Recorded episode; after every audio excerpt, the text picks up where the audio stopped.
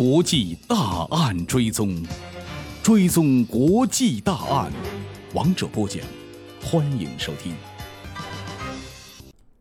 国际大案追踪，王者为您讲述。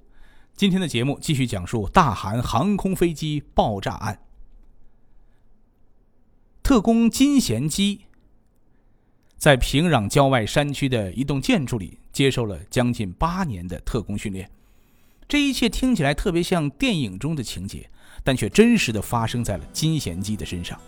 其中特别值得一提的是，从1981年7月初到1983年3月中旬，他在一个被称为“特格三号招待所”的秘密机关里，度过了二十个月与世隔绝的生活。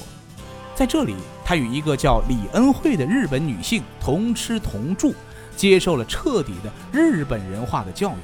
这样做。是为了让他以一个日本人的身份去生活，掩盖他的特工身份。在接受了多年特工训练之后，任务终于来了。一九八七年十一月底，他突然接到了时任朝鲜最高领袖金日成之子金正日的密令。当时，金正日是朝鲜国防委员长，他要求金贤基和另一名资深特工扮成一对父女。去执行一项秘密任务，不过直到金贤基出发之前，他才知道他的任务就是炸毁一架韩国客机。有一个细节值得一提：一九八七年十月底，金贤基接到命令回国的时候，他还不忘给自己的母亲买了样式新颖的毛背心儿、牛黄清心丸、鹿胎膏等等中成药物。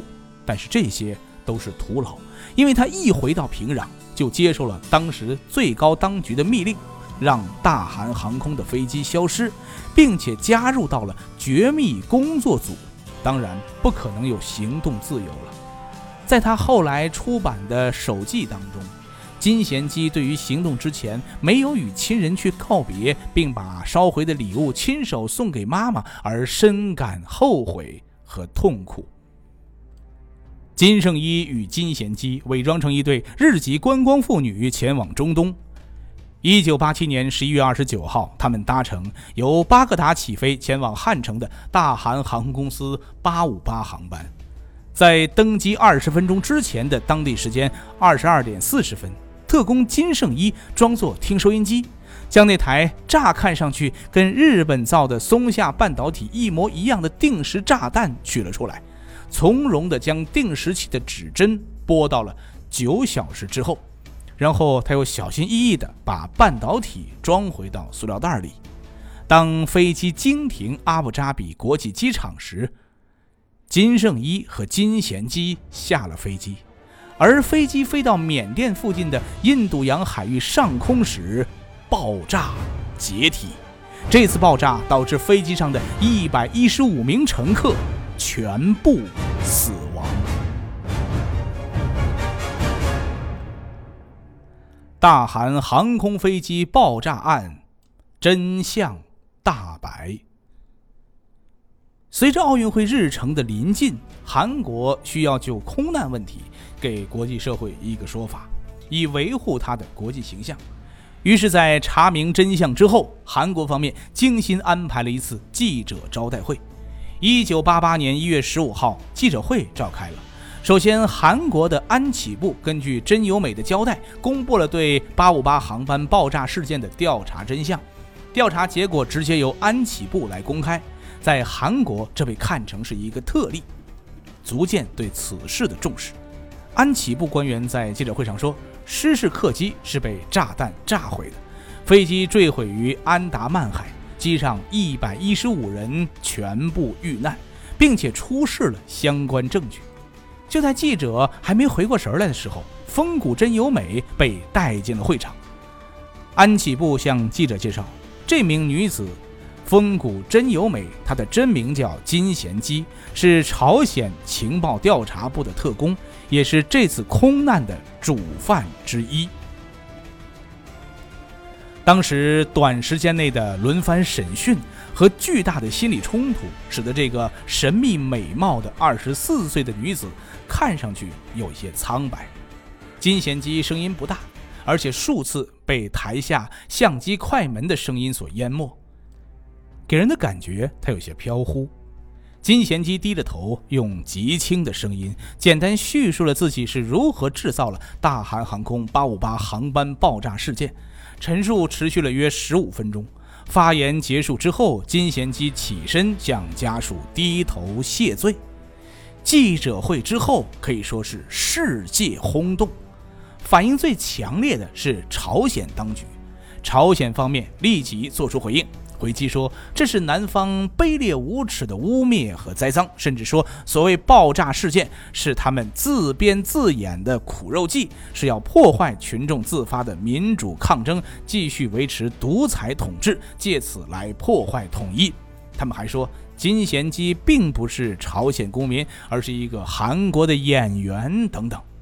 南北双方爆发了新一轮的口水战。但是同时，考虑到奥运会开幕在即，为了不影响奥运会的顺利进行，八五八爆炸案一直延续到一九八八年年底才重新开始审理。一九八九年二月三号，韩国汉城地方检察厅正式对金贤基提起诉讼。一九九零年三月二十七号。汉城地方法院判处金贤基死刑，但是金贤基蹉跎的命运、惹人怜惜的相貌，在韩国引发了一场特殊的民间运动。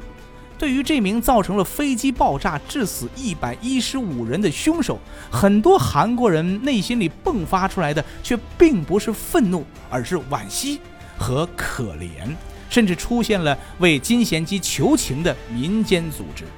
在他们看来，和他们说着一样语言的这位女士的命运是被欺骗而走上歧途的。她本身也是一个可怜人。金贤基被判处死刑之后，没有立即执行，而且仅仅过了半个月，时任韩国总统的卢泰愚就在858航班彝族会的强烈反对之下，在1990年4月12号行使了总统特权。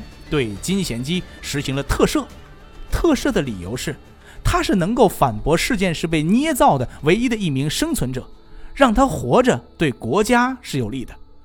而外界普遍认为，韩国此举既是改善自身形象、体现人文关怀的考虑，也是为了留下一个活证人来继续恶心朝鲜。金贤基被特赦，但是他的家人就没有那么幸运了。据说朝鲜方面在得知金贤基自杀失败被捕之后，他的家族成员都被投进了收容所，而对外情报调查部的负责人也就地免职，前驻莫斯科大使全熙京也被降职。之后，朝鲜对外情报调查部门将下属的所有的女情报员们全都放逐了。韩国著名导演申香玉在炸机事件发生之后，接受韩国政府的邀请，拍摄了以858事件为基础的电影。电影的名字叫《真由美》，并且在1990年上映。至于为什么是由申香玉来导演这部电影，还有一个很重要的原因，是因为申香玉和他的妻子崔银基曾经被朝鲜特工绑架，而在1986年他们刚刚逃回国。那么。一架航班被炸毁，国家要不要报复呢？据说韩国国防部曾经命令特战司令部制定作战计划，准备派遣707特种部队去攻击朝鲜政治、军事等核心目标，对朝鲜实行报复。但是由于计划的可行性不高，而被迫放弃了。随着时间的流逝。这起大韩航空爆炸案逐渐被人们遗忘，只是每年航班遇难者家属彝族会都会举办纪念仪式，因为亲人的逝去是他们心中永远无法抹去的伤痛，而但愿这样的悲剧不再上演。国际大案追踪。大韩航空飞机爆炸案就为大家讲述完了，我们下期再见。